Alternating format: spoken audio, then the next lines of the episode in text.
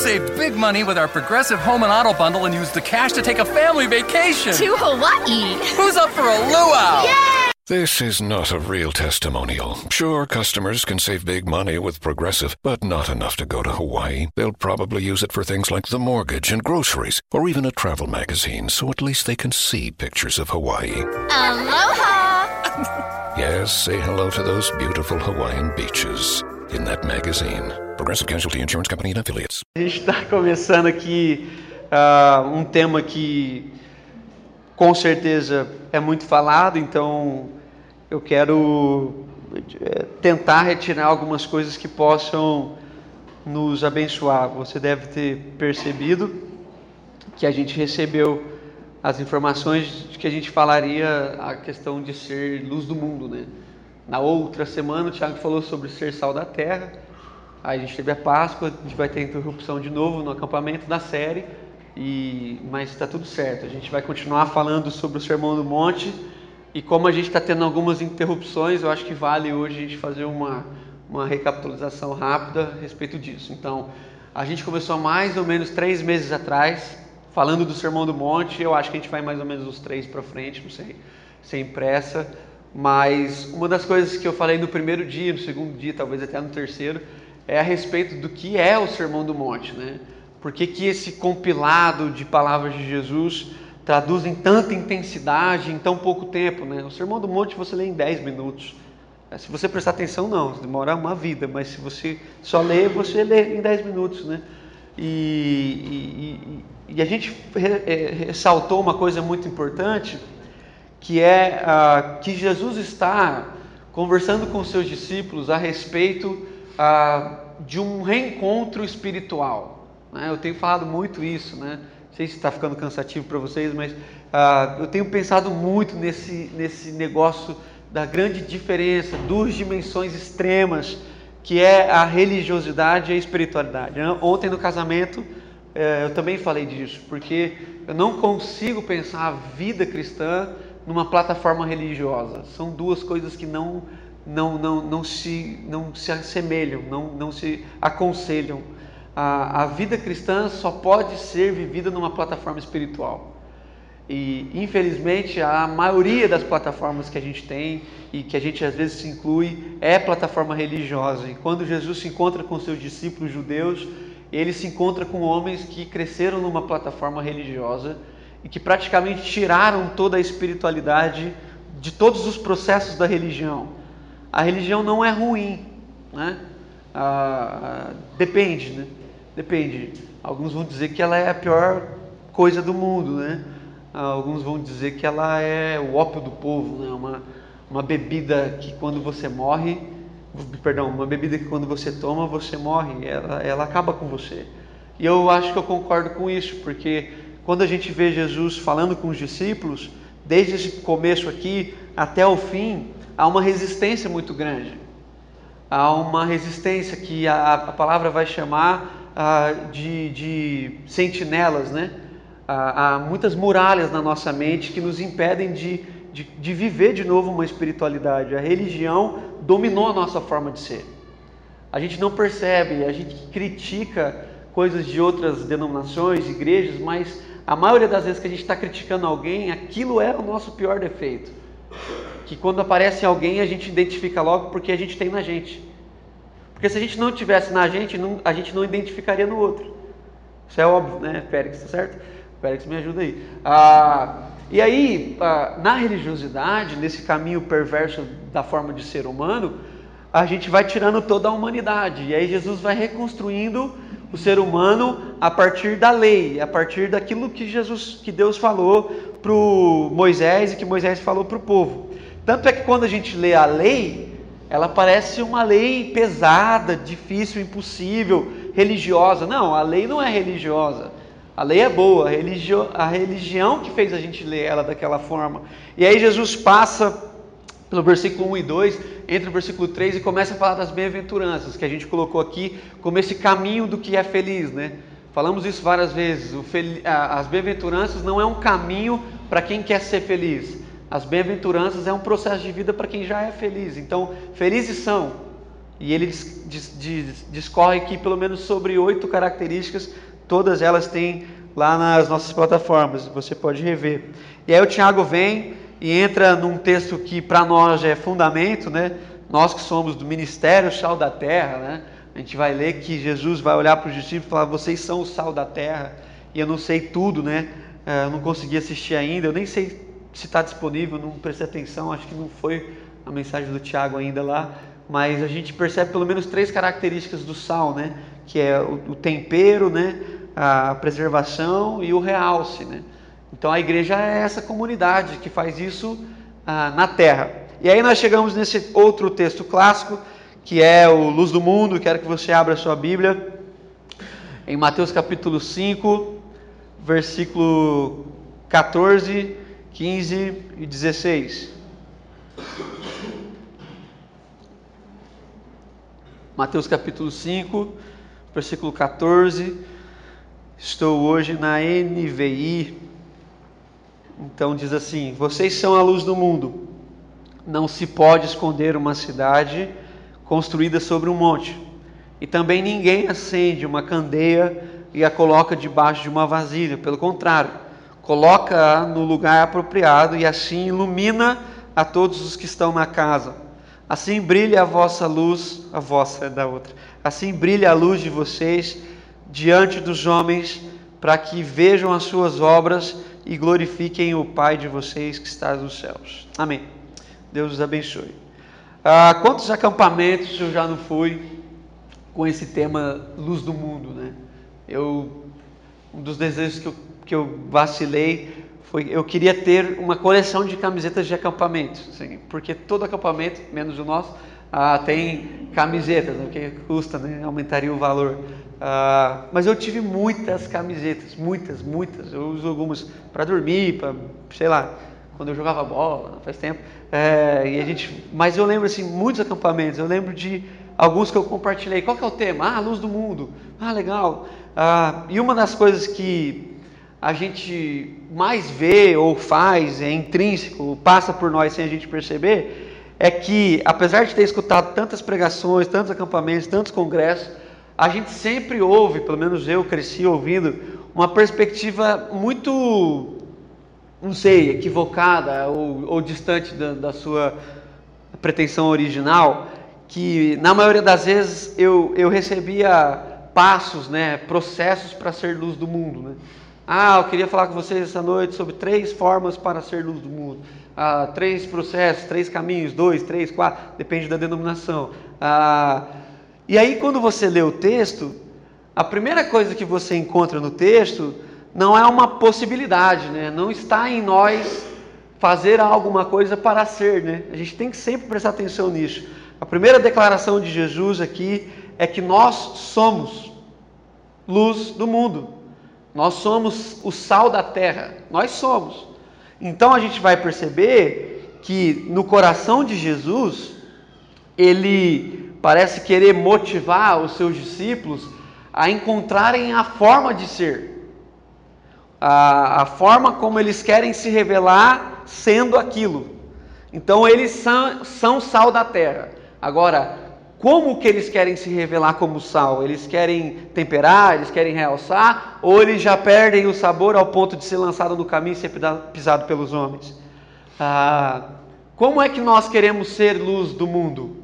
Porque nós já somos e a gente tem que se apropriar disso. Então, o Jesus aqui, ele nessa conversa ah, magnífica, vamos dizer assim, ele não vai colocar para nós ah, uma possibilidade de ser ele vai falar para nós a respeito da luz do mundo sobre o nosso alcance, até onde a gente quer chegar como luz do mundo. E aí a gente vai perceber isso claramente aqui na palavra de Deus a respeito de que eles já são. Então Jesus não vai falar uma forma, Jesus vai dizer a respeito do seu alcance. Jesus começa com esse fator positivo e logo ele faz algumas declarações uh, mais ou menos negativas. Ele vai dizer assim: não se pode construir uma cidade sobre um monte e escondê-la.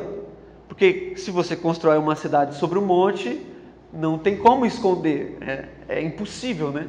E Jesus fala também, mas também ninguém acende uma, uma candeia, uma vela e coloca debaixo de uma vasilha. Ninguém faz isso. É, é uma coisa é, fora de qualquer possibilidade. Mas se Jesus está trazendo então esses dois impossíveis, é porque alguém daria conta de realizar o que na cabeça de Jesus era impossível. Na cabeça de Jesus era impossível construir uma cidade sobre um monte e escondê-la. E era impossível ser luz e escondê-la. Mas aqui a gente vai perceber que rapidamente, rapidamente, a igreja, vamos colocar assim, ela optou por um caminho de redução. Ela não deixou de ser. A igreja sempre será, obviamente, porque ela é a luz do mundo. Ela nunca vai deixar de ser. Nunca, nunca, nunca. Sempre haverá um remanescente fiel, sempre, sempre. Pode achar que o negócio vai acabar? Não vai. Ah, sempre haverá, porque o negócio é de Deus e Ele comanda a história. Tá bom, mas a gente vai reduzindo uma coisa, e umas imagens que veio na minha cabeça, é como se a gente construísse uma cidade ah, no monte, edificasse, construísse, e fizesse em volta dela, da cidade inteira, muros ou árvores, essas árvores que sobem, é, e, e, vão tomando conta de tudo, e que você olha de longe e você sabe que está lá, mas você já não vê mais. Então a, a cidade foi construída sobre esse monte, mas você já não tem mais a percepção nítida de que ela está lá. Você tem que ficar procurando, ela está lá, mas tem que ficar procurando. Eu tenho a impressão, numa outra uh, imagem que vem na minha cabeça, essa é um pouco mais forte, é que a igreja reduziu esse brilho e ela se assemelha a uma criança que querendo brincar com a sua vela, preste atenção, uma criança que querendo brincar com a sua vela, ela entra dentro da sua cabana e pede para o seu pai lhe contar histórias lá dentro, mas que fora dela tem um monte de crianças no escuro. Então a gente ficou tão infantil que a gente parece essa criança que tendo a vela na mão se recusa a iluminar a vida para os seus amiguinhos, mas convida o seu papai para contar histórias para ela dentro da cabana. Tem até a cabana, né? Ah, e fica ali ouvindo histórias do papai. E, e, e, e vive momentos bonitos com o papai, mas do lado de fora da cabana as crianças estão morrendo, porque elas estão no escuro. Então há uma infantilidade que invadiu a igreja. E aí a gente aprendeu certo a como que lida com o papai. E a gente sabe falar com o papai, a gente sabe cantar com o papai, mas fora da cabana as crianças estão morrendo. E literalmente isso está acontecendo. Então, infelizmente, Jesus vai ter que relembrar no coração desses seus discípulos o que o povo ah, de Deus, o povo de Israel, ah, parece que não conseguiu fazer. Presta atenção. Ah, há um impossível sendo celebrado no Antigo Testamento. Geograficamente, já falamos isso, mas temos que relembrar. Deus colocou Jerusalém, no mundo antigo, no centro do mapa. Num lugar onde todas as, antes de Roma, né, não tinha as, as mesmas estradas. Roma, uma das coisas que Roma, Roma fez foi estradas, né, porque eles invadiram todo, toda a Europa, vamos dizer assim. Então você vê que naquele tempo onde, quando Jerusalém foi instituída como essa terra que manda leite e mel, Deus, Deus, como sempre, fez um negócio muito bem pensado. Colocou a cidade no meio do mundo. Uma cidade que, para todo canto que você ia, você tinha que passar em Jerusalém. Não tinha como fugir de Jerusalém. Jerusalém é pequeno. E é muito pequeno. E até hoje conversa com o mundo inteiro. Há um mistério em Jerusalém lá. Porque o que eles fazem repercute. Deus colocou uma coisa ali que ninguém vai conseguir explicar mas que naquele tempo Jerusalém era muito maior. É, obviamente territorial não, né? Você sabe das, das, brigas que já aconteceram. Mas a potência de Jerusalém era muito grande. Deus vai lá e coloca os caras no meio e começa a falar com esses irmãos e irmãs que eles deveriam ser aqueles que ensinariam as nações.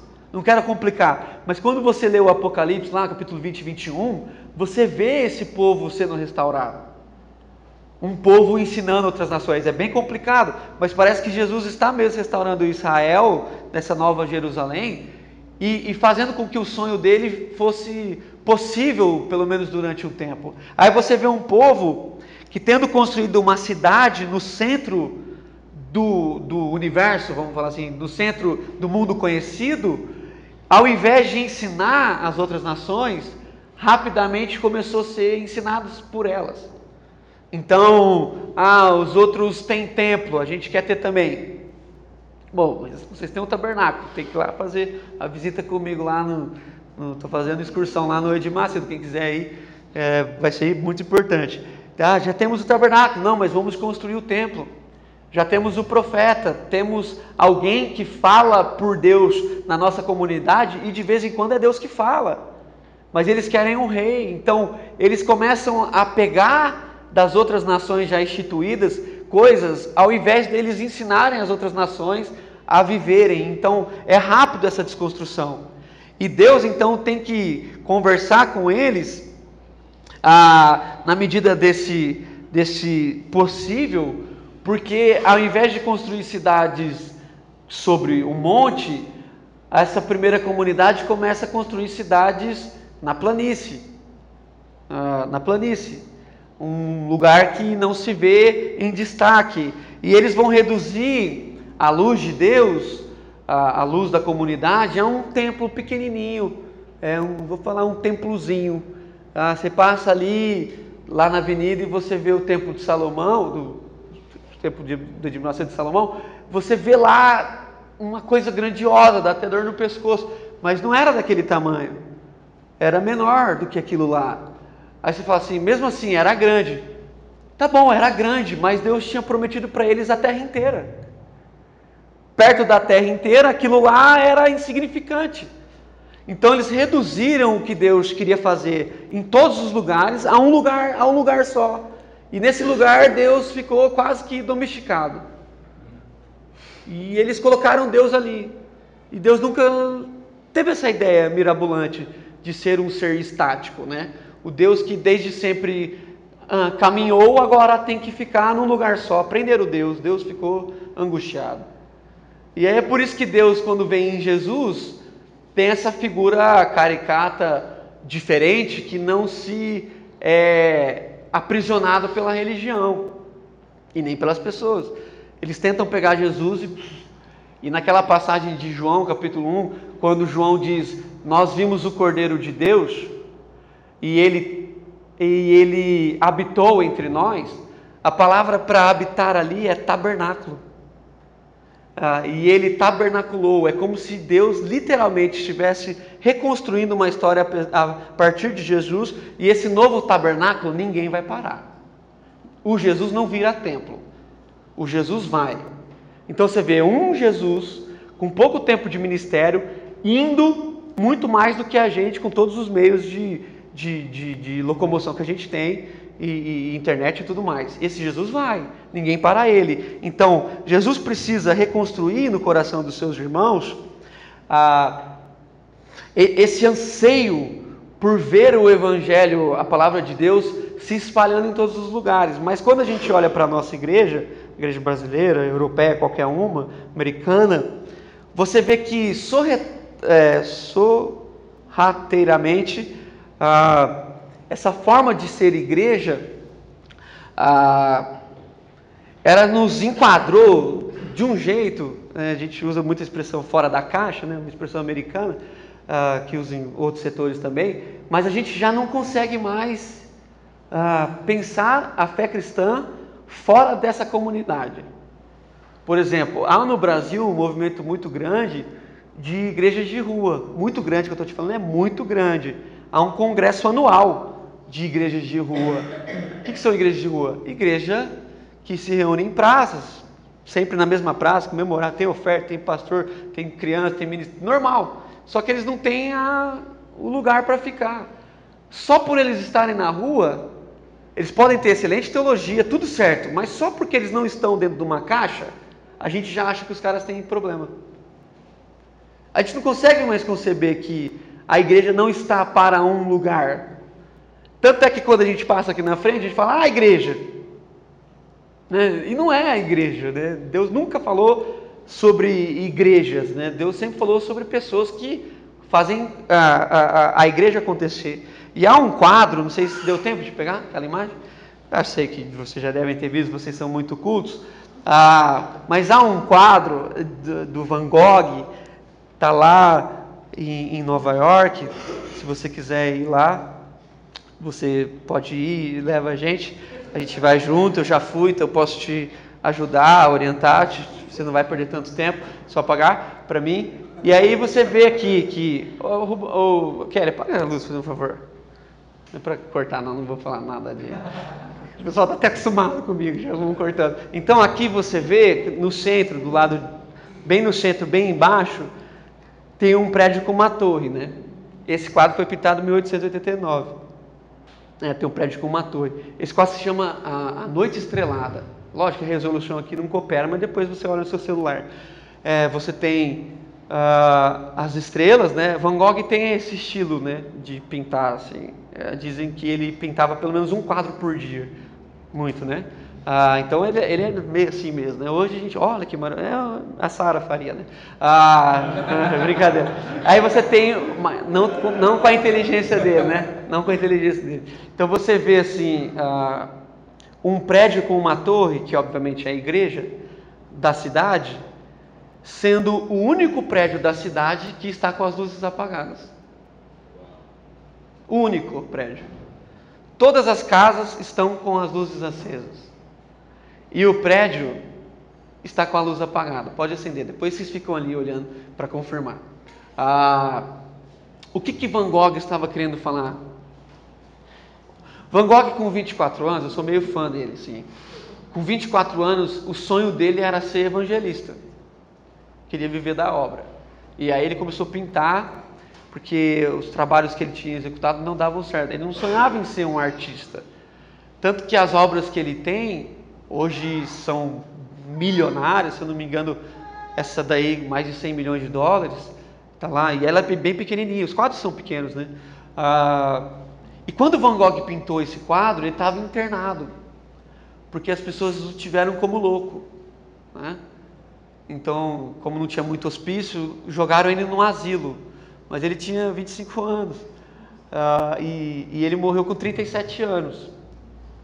E ele pinta esse quadro de dentro de, uma, de dentro de um asilo, na sua loucura, segundo algumas pessoas. Dizem que ele ficou agressivo, que ele, que ele era tipo bipolar, estava aqui com você, de repente se transtornava. Uh, e aí prenderam ele. Mas o sonho desse cara era ser é, evangelista. E se ele realmente estivesse à beira da loucura, é aí que as coisas realmente aparecem, né?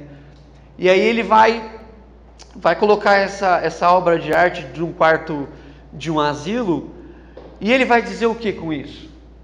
Ele vai dizer o que? Ele vai dizer, cara, meu sonho era ser evangelista, mas a religião me impediu e eu estou aqui pintando quadros. Mas já que eu estou pintando quadros, eu vou fazer dos meus quadros, pelo menos de alguns, um retrato da sociedade. Então, ele vai colocar um prédio que é a comunidade cristã, que ao invés de estar abençoando a cidade, iluminando a cidade, está refém, é, possivelmente, da religião. E talvez fora os padres ou pastores que o prenderam nesse lugar. Então preste atenção. Nós não conseguimos perceber, mas toda a nossa forma de ser igreja, né, na teologia, eclesiologia, né, Toda a nossa forma de pensar igreja está para dentro de nós, toda, toda. Isso se revela assim é, na, na, nas diversas formas de, de, pensar. Por exemplo, quando você está pensando, está passando por algum lugar, ou vai em algum show, ou assiste alguma coisa muito legal, ou, ou fica de frente com uma nova tecnologia, uma das primeiras coisas que acontece na sua cabeça é: nossa, isso aí lá na igreja. Você vê aquela coisa maravilhosa, aí você reduz a um você minimiza, literalmente. Minimiza o negócio. A gente não consegue ter um amigo sem falar para ele ir para a igreja. é, não basta só você ser amigo. Não, uh, você tem que levar ele para a igreja. Não é evangelizá-lo. Evangelizá-lo eu concordo. Mas levá-lo para a sua igreja, às vezes é minimizar. A gente não dá conta dos artistas.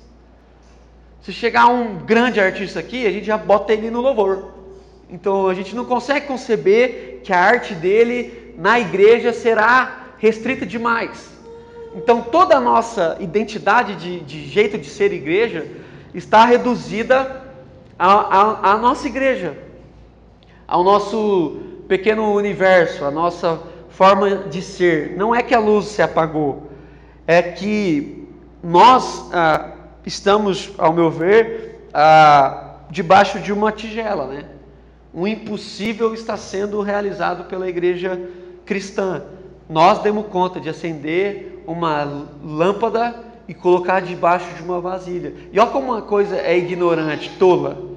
Porque se você coloca uma vela numa vasilha, que simbolicamente é a igreja, quanto mais vela você põe dentro de um espaço fechado, mais rápido elas se apagam. Obviamente. Uma vela num espaço fechado tem uma durabilidade maior. Então, quanto mais inchada fica a igreja que só pensa nela, mais rápido ela mata as pessoas. Então, ela tira, ela suga tudo que a pessoa tem. Então, se ele é um médico, atende na igreja. Se ele é um cantor, canta na igreja. Se ele é um pintor, pinta aqui para a igreja. Se ele é um advogado, cuida da igreja. Se ele é um economista, ajuda a igreja. Tudo é a igreja, a igreja. E, e o cara fica, ele, ele, ele, ele, ele se sente usado, né? E quando ele vai repensar a vida, não dá mais tempo. Porque ele já se acostumou com essa forma. E se você liberar, ele morre. Né? É como as crianças muito boazinhas que vê esses canarinhos presos na gaiola, ou você vai lá no zoológico, vê o leão uau, rugindo, solta ele. Se você soltar ele, ele não dura. Porque por mais terrível que seja o zoológico, eu quase já não consigo mais ver beleza. É, é meio estranho pensar naquela coisa, assim, fico meio confuso. Ah, se você soltar aquele animal preso, ele morre. Então há um grito dentro das nossas comunidades de pessoas que quanto mais gritam, mais gastam oxigênio, mais se queimam e mais rapidamente morrem. Porque elas não conseguem mais. Se abrir a porta com essas, esses meninos que geralmente chegam em mim no acampamento, porque eles acham que a nossa igreja é super moderna, né? Porque a gente não tem púlpito de madeira, essas coisas assim. A gente confunde a, a forma, né? E eles falam assim para mim: ah, aqui na igreja, minha igreja é muito para dentro. Meu pastor não deixa eu fazer nada. A nossa igreja não faz nada. Aí eu falo assim, tá, e você faz o quê? Porque quando abre a porta, o, ga, o leão vira gatinho. Ele não consegue, ele vai, mas ele também não consegue, porque ele já se acostumou com o jeito que lhe falaram que é a igreja. Então pega os intelectuais da internet da igreja e coloca eles na universidade, eles ficam gatinho. Eles só sabem falar aqui, entendeu? porque eles se acostumaram. Então nós viramos reféns das coisas que a gente mais odiava. Tudo que a gente não queria, não gostava que os outros faziam com a gente, quando a gente era adolescente, tinha aquele espírito de rebeldia, a, a gente faz com os nossos filhos. E se um dia alguém chegar e falar assim, acaba com os templos, a igreja acaba. Porque a gente se acostumou a viver no espaço fechado, a gente tem dificuldade com a liberdade. É estranho porque quando Jesus vai falar, Jesus ao mesmo tempo que ele é simples, ele é meio maluco, né? Eu gosto muito de Jesus. Tem uma coisa com Jesus, você não sabe o quanto que eu gosto, assim. Ah, ah, ele, ele é meio doido, porque ele, ele olha para 12 ou talvez 70 rapazes, não sei se nesses 70 tinha mulheres, eu não tenho essa informação. Ah, e ele olha para essas pessoas sentadas num monte e ele fala assim: para esses 70, gato pingado, uh, pescadores, cobradores de impostos. Ele fala assim: vocês são a luz do mundo. Mas do mundo, não falou nem da cidade. Jesus é meio complicado. É, é do mundo. Olha para o mundo, olha no mundo. Cara, olha o tamanho do mundo. E, e, eles não sabiam o tamanho do mundo. Né? Hoje a gente meio que sabe o tamanho do mundo. Eles não, o mundo para eles era o mundo deles, né? que já era muito grande. E Jesus vai falar assim para eles: lá posteriormente em João capítulo 14, versículo 12. Vocês vão fazer obras maiores do que eu. Só que jeito. Então, ao mesmo tempo que ele é simples, ele é louco. Ele olha para esses caras e ele fala assim: vocês farão obras maiores do que eu. E a gente fica falando, como Jesus? O senhor, o senhor fez coisa demais. João vai falar nesse mesmo livro, no finalzinho, que se todas as obras de Jesus fossem escritas, não teria biblioteca para pôr. Lógico, né? Isso é uma figura. Então Jesus fez coisas demais e ele crê que aqueles 12 homens, que quando Jesus fala isso já tinha ficado para trás, os 70 já eram os 12, que aqueles 12 homens seriam capazes de fazer coisas maiores do que ele fez. Quem acredita nisso? Hã? Talvez Jesus seria um louco dos nossos dias. A, a igreja pegaria Jesus e colocasse, ó, não bate coisa com coisa, você às vezes fala muito pequenininho, às vezes você, então você tem problemas. Põe você num, num asilo interna porque você não, não, não fala coisas que faz sentido. E aí você pega, coisa que talvez te deixe mais em crise, ah, o que Jesus falou para os discípulos se cumpriu. Porque os doze fizeram mais coisas que Jesus. Mais coisas que Jesus. Jesus teve um ministério de três anos. Tem discípulo que teve de 30. Nós não somos fruto da igreja de Jesus. Calma. Nós somos fruto da igreja que Pedro plantou.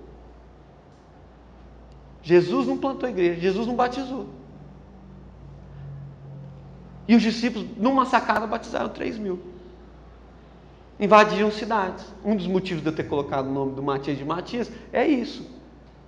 Que há lá uma cidade até hoje, que ele é o padroeiro lá, lá, lá na Alemanha, e que, e segundo a, a, a, a, a história romana, é, ele evangelizou a cidade inteira.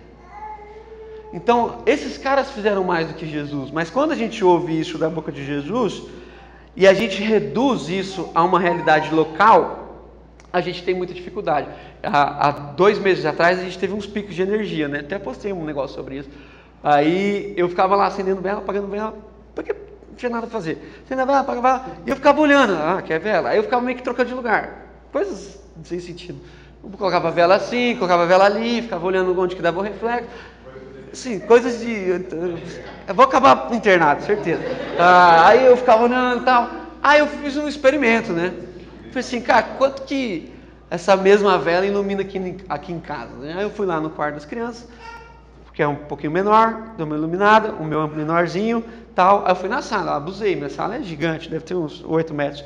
Ah, e eu fui lá na minha sala e falei, cara, essa vela dá conta de iluminar a sala. Aí eu, aí eu coloquei ela em cima do, do armário, que era o lugar mais alto, e ela iluminou. Aí eu calculei, eu falei assim, cara, um negócio de mais ou menos 3 centímetros, que é a chama da vela, dá conta de iluminar uma sala de 10 metros quadrados. Aí eu fiquei maluco. Aí eu, Jesus, aquelas coisas, eu falei assim, então é, é isso que Jesus está falando. Uma coisa muito pequena dá conta de fazer de cumprir o seu, o seu propósito em mais de mil vezes mais o seu próprio tamanho. É que eu não sei calcular direito, então não consegui fazer essa conta. Mas é, é, é, muita, é muita coisa. Talvez uma vela, uma vela aqui, dê conta da gente. A gente se veja por causa de uma única vela. Aí você pensa em Jesus e as coisas vão se encaixando. Porque ao mesmo tempo que ele tinha essa questão a, a pequena, ele, ele cria que tudo que é uh, uh, pequeno, mais ou menos desvalorizado, se cumprisse o seu propósito, alcançaria o mundo mesmo. E a gente hoje, com a possibilidade de conversar com o mundo inteiro, nas redes sociais e por aí vai, a gente se intimida a falar com a gente mesmo. É interessante isso, né? Quando Jesus vai conversar com os discípulos lá em João capítulo 6, na multiplicação dos pães, você percebe claramente que Jesus está responsabilizando um ou dois ou três homens a cuidar de um problema de mais ou menos 5 mil pessoas. Jesus chega para Felipe e pergunta assim: Felipe, onde compraremos pães para essa multidão? Ele conversa com um, com um, para que esse um resolva o problema de milhares.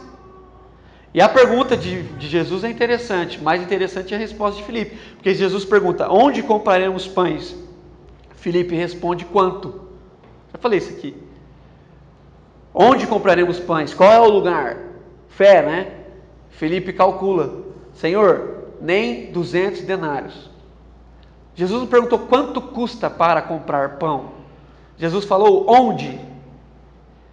Jesus responsabilizou Felipe. E Felipe respondeu quanto. E é assim na nossa vida.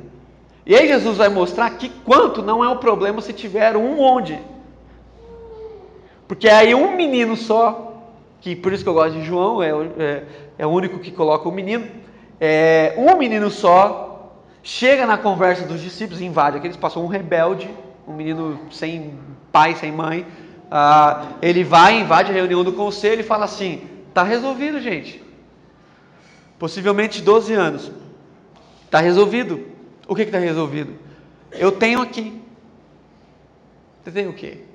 Eu tenho aqui na minha mochila. Vocês não estão perguntando para resolver a comida? Está aqui, chegou. Sou eu. Falo, Como assim você? Imagine essa conversa dos discípulos com o menino. Menino, vai, faz favor, filhão, que é coisa de adulto. Brinca lá fora, vai. É, porque quando as crianças têm uma boa ideia, a gente vai, vai desenha lá, vai, vai brincar. A, a gente não, não, a gente mata os sonhos dos nossos filhos, né? A gente estava um dia reunido com um grupo de homens, alguns irmãos aqui vão lembrar, e um cara estava desenhando, com, se eu não me engano, oito anos, e ele chegou para o pai dele e falou assim: pai, você é desenhista. O pai dele pegou o desenho e falou assim: com isso aí você não chega em lugar nenhum. Então a, a gente consegue matar os sonhos de pessoas que creem, né? E aí o menino chegou, deu a bolsa, entregou na mão de Jesus, tinha lá cinco pães e dois peixinhos. Pô, você estava na bolsa de um menino, é porque era a merenda dele, né? Cinco pequenos pães ou pedaços de pães. E aí Jesus vai mostrar que o problema nunca foi quanto. E a partir de um negocinho, ele multiplica, todo mundo come, mais ou menos 5 mil pessoas, e aí sobram os incríveis números de quantos doze? Quantos doze? É, quantos cestos de pães? Bota, corta aqui. Os incríveis. É, raquete número 3, corta aqui. É, os incríveis. É, quantos cestos de pães? Tá bom, acertou. Cara. Vocês estão vendo minhas enquetes lá no Instagram, né? É, 12 cestos de pães, presta atenção, vai ficar sério. Vai ficar sério. Quantos discípulos nós tínhamos ali para resolver problema? Doze. Jesus falou assim: tá vendo, gente? Já que vocês nos colocaram aqui na disponibilidade, leva para casa. Leva. Cada um de vocês vai ter que carregar um cesto. Vocês não aprenderam como que funciona na conta de Deus? Você vem aqui, entrega, ele faz. E aí Jesus tem esses, esses negócios e a gente vai reduzindo, vai reduzindo, não vai entendendo que Jesus realmente nos chamou a para apenas cumprir o nosso propósito. Jesus falou para a gente: vocês são, então sejam colocados num lugar onde vocês cumprem o propósito. Não se, não se aceitem nessa configuração mental de serem colocados embaixo de uma vasilha. E aí Deus colocou no meu coração, faz muitos anos que eu não assisto esse filme, tive que voltar no YouTube lá, O Jardim Secreto. Eu, eu vou acabar internado, do nada cai essas coisas. Aí, assim, o Jardim Secreto. Aí eu falei assim, Azul, 30 anos. Aí eu falei assim, cara, Jardim Secreto. Aí eu comecei a lembrar aquele filme. Aí eu olhei a menininha lá, que cara de brava, cara, que negócio, Jardim Secreto tal. Qual que é a história? Quem não viu, pô, não tinha televisão. Na sessão da tarde passava toda segunda-feira. Ah, o menino está num quarto, ele é muito rico, semelhantemente nós também somos, e a comunidade de empregados ali cultivam a doença do moleque. Não sei se você lembra, não podia abrir a janela para ele respirar, porque ele poderia ser contaminado. E eles não perceberam que o que, o que contaminava o menino eram os empregados e o pai dele. E as crianças, porque tem problemas, eles vão pegando o moleque e vão levando o menino escondido para um jardim super secreto, que era um negocinho que dava num jardinzinho. E lá naquele jardim, esse moleque começa a ver a vida, ele respira, ele não morre com o ar impuro do mundo, e ele vai respirando, e de repente esse moleque começa a andar. Cara, é fantástica essa cena, velho. É de 93 esse filme. Ele começa a andar. Ele anda os primeiros passos, aquela coisa meio, obviamente, meio desengolçada, e aí tem uma cena incrível nesse filme que eles estão brincando de tipo cobra cega, não sei se era essa brincadeira, mas eles estão com, com, com lenço na cara e aí tem que pegar o outro, tipo Marco Polo, assim, vai brincando. Beleza. Só que aí quando o menino anda, vem o pai do menino. Vocês vão ver no YouTube depois. Aí o, o, o menino está assim, ah, cadê vocês? Tá. Aí ele bate no pai. E o pai não tinha visto que esse menino andava. E aí o pai fica parado na frente dele, tipo, ah, eu não, assisti a cena inteira. E o pai fica parado e o menino assim. Aí quando o menino percebe pelo toque que era o pai dele, ele tira a máscara e aí fala, uau. E talvez aquele pai pensasse assim, há quanto tempo será que não era para esse menino andar? Né? Nós cultivamos na casa, não sei se vocês lembram, o menino só tossia, ah, ficava tossindo o dia inteiro, as, as empregadas molhavam o pano, botavam na testa, ele deitava, ai, vai morrer, semana que vem ele morre, era um negócio assim, ai, vai morrer, e o moleque vai vivendo, lógico que no fim ele morre. Ah, porque também nós vamos morrer, né? Ah, mas ele morre tendo tido a experiência de como a vida é vida fora daquele lugar. Porque o jardim no filme não era tão bonito, era um negócio meio até meio feio, né? Meio não cuidado. Mas para quem saiu de um quarto fechado, aquilo lá era era vida, ele respirava, ele brincava, ele ria. Dentro do quarto ele era agressivo, não sei se vocês vão lembrar. Ele era agressivo, ele tratava mal as pessoas. Fora do quarto ele foi ficando um menino assim, ah, mais maleável e as coisas iam acontecendo. Então eu consegui, não sei porquê, imaginar nessa possibilidade de alcance, né? Onde, não sei se todos creem nisso, mas existem vida fora desse lugar aqui, né? E que se você colocar na ponta do lápis, fazer a sua equação aí, de quantos porcentos da sua semana você gasta dentro desse lugar ou de outro lugar, que você chama de igreja, você vai se surpreender. Porque é bem menos de 5%. Bem menos de 5% do seu tempo. 1%, 2%. E aí você não percebe que talvez 98% do seu tempo você trabalha em função desses dois, sendo que era esses dois que deveriam te dar condições de viver os outros 98. Porque a comunidade serve para lançar as pessoas para os seus propósitos. Então, eu gosto muito disso. Essa luz acesa, esse negócio, quando a gente vê a Isaías capítulo 9 falando de Jesus, estou caminhando para o fim, porque há duas formas de ser luz, né? A primeira é iluminar e a segunda é ser referência de luz, né? Se você estiver perdido no oceano ou numa floresta, tudo que você quer ver na sua vida é uma luz. E é interessante que quando Isaías profetizou Jesus no capítulo 9, ele fala assim: o mundo que estava em trevas, grandes trevas, viram uma grande luz, uma grande luz. E quando Jesus nasceu, os magos viram a luz no Oriente e correram. E a pergunta que eles fizeram é: onde está o menino? Porque nós vimos a luz. Então a luz é um ponto de referência. É um ponto de referência. É engraçado isso, né? Quando você pergunta para sua esposa, conversando, ah, será que os vizinhos estão em casa? Geralmente o que você faz? Vai lá ver se tem luz. Se tiver luz, e a gente quando viu um período de muitos assaltos, a gente saía, a mãe falava, deixa a luz acesa. Porque a luz acesa significa que tem vida lá dentro. Tem alguém lá dentro, porque quando as pessoas dormem, geralmente, elas apagam a luz. Ah, ou eles não estão aí, ou eles dormiram. Mas se tiver acordado, vivo, está com a luz acesa. As crianças estão brincando, tem barulho, tem som. Se você estiver perdido no oceano, você vê um farol, aquilo lá tem filmes, né? É uma coisa, ah, ah, um farol, aquela esperança. De repente não tem ninguém lá, mas eh, gera esse sentimento. Então, ah, quando Jesus está lidando com a gente aqui, me parece que Jesus está dizendo assim: bom, vocês têm que jogar a luz, deixar com que a luz de vocês invada o maior espaço possível, que é o mundo, e que vocês se tornem referência de vida. Olha que engraçado, que aí eu acho que tem mais a ver com Van Gogh. Quando as pessoas olharem para vocês, eles vão perceber, tem vida ali. Tem vida ali, tem vida lá porque onde havia grandes trevas foi inundado com luz. E a luz não significa luz, significa vida. Tanto que, que em filme de, de, de, destruição total fica tudo no escuro. Então, gente, assim, é simples mesmo, né? É, não tem muito o, o, que falar. Mas tudo isso que me deixa mais feliz do texto é que tudo isso deságua em Deus. Tudo isso. Nós vamos lá, nós apontamos o caminho, nós somos referência, as pessoas, graças a Deus, veem vida na gente, mas quando elas veem vida na gente, elas veem Deus.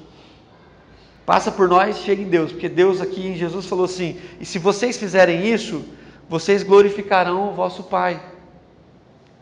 Então, na medida em que a gente faz essas coisas ordinárias, normais, ah, o Pai é glorificado. As pessoas olham para a gente e falam assim: tem vida, tem vida, tem Pai.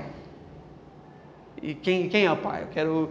E aí glorificam o Pai. Então eu acho tão fantástico, porque apesar da igreja poder fazer tudo isso, quando a igreja cumpre esse critério rigoroso de Jesus de ser essa luz, no fim ninguém fala sobre a luz.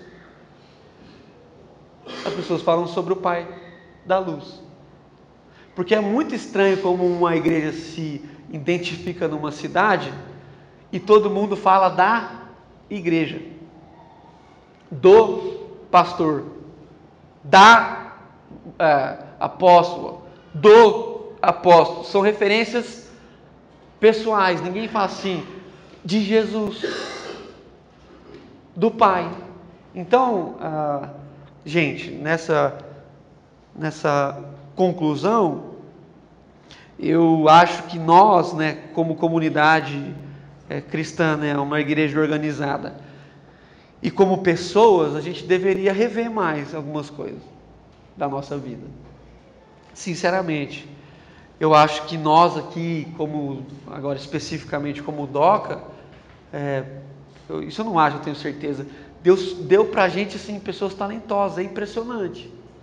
Qualquer dia você faz essa sua meditação, você anota o nome das pessoas da igreja e vê o tanto de talento que Deus compeliu no lugar. Então, Deus está trazendo para cá cada vez mais talentos, talentos assim que vocês sabem, não preciso citar ninguém. Ah, e aí Deus vai fazendo um encontro dessas pessoas e o risco que nós temos, fala sério aqui, é muito grande. Porque quanto mais talento num lugar, menos expressão, menos, ah, menos de expressão ele fica. Porque se há uma briga de talentos, não tem título. Eu lembro certinho quando o Real Madrid fez um time dos Galácticos. Foi esse o nome na época, né? Não ganharam nem Copa do Rei. Porque não tinha espaço para Beckham, Ronaldo, Zidane, não dava. Esses caras no mesmo time eram complicados. Eu já nem assisto mais futebol, mas eu fico pensando, às vezes eu fico feliz sou feliz, mas fico muito contente com tudo que Deus dá, mas às vezes dá uma certa preocupação. Porque Deus não mandou aqui para essa comunidade ninguém mais ou menos. Ah, tem um, tem um cara lá que. Não tem. Não tem. Isso é preocupante. Porque Deus vai depositando nesse lugar pequeno uma quantidade grande de energia e energia com espaço. Se não houver evacuação, explode.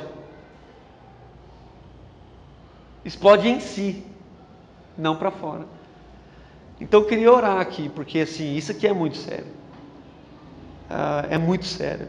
Uh, Jesus olhou para a gente e declarou essa palavra. Vocês são. São. Então lá no nosso trabalho, lá no nosso trabalho, o irmão que divide a mesa com a gente, o irmão que presta serviço para a gente, ou o nosso, uh, o nosso chefe, ele olha para a gente e fala assim: tem vida nessa comunidade aqui. Tem vida nessa empresa. Quando o pepino estoura lá, o chefe te chama e fala assim: tem um cara aqui que sabe da vida. Talvez não resolva todos os conflitos, mas ele sabe da vida. E ele vai lá e tem em você essa expressão. Não a sua qualidade, não o que você pode oferecer, mas porque, muito qualificado ou não, você transmite esse negócio e ele sabe que tem vida ali. Entendeu? E as pessoas ficam perto de você porque eles querem comer desses frutos virtuosos que Deus está depositando na nossa vida. Então eu queria orar por mim e por você, que obviamente eu me incluo nessa comunidade, né? E, e, e pedir a Deus mesmo, em nome de Jesus, que agora no acampamento, que a gente tenha um tempo precioso, mas que durante essa semana que você bata o pé na hora que você acorda lá e fala assim, cara, eu sou, eu sou a luz do mundo. Como eu vou querer ser? Ah, eu vou me reduzir, eu vou continuar me enfraquecendo, eu vou continuar. Não, aí eu apago, não, eu sou. E por mais que pareça que você vai apagar, você nunca vai apagar. Porque é quem acendeu essa vela é Cristo. Então vamos orar pedindo a Ele assim: Senhor, ah, coloca essa responsabilidade na nossa vida. Não terceiriza para ninguém, em nome de Jesus. Pai, nós queremos agradecer ao Senhor nessa manhã, porque nós sabemos, segundo a tua palavra, que a comunidade, os discípulos, a igreja cristã na terra é a luz do mundo.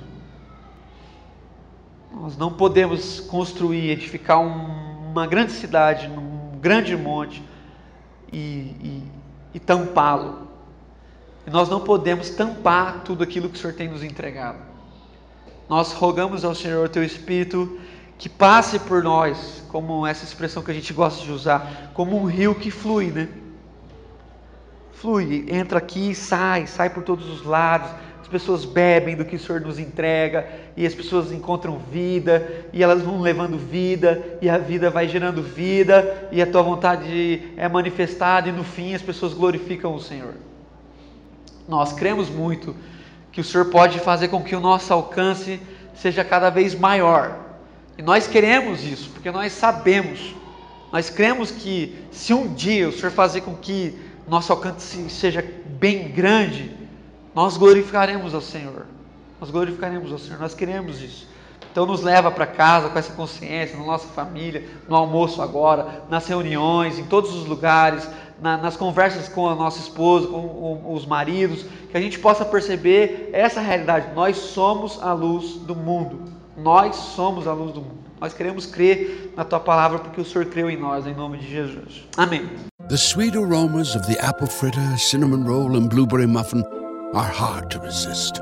So making it the rest of the way home without reaching in your McDonald's bag is no easy task.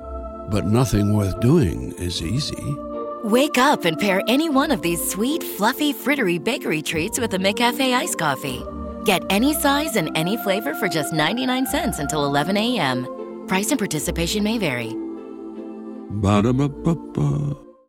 You heard you could save big when you bundle home and auto with Progressive, so you went online to check it out. But then you saw a link for a survey about which type of bread you are. And now you're on question 17, barely scratching the surface of your bread identity. You always thought of yourself as a brioche, but are you actually more of a pumpernickel?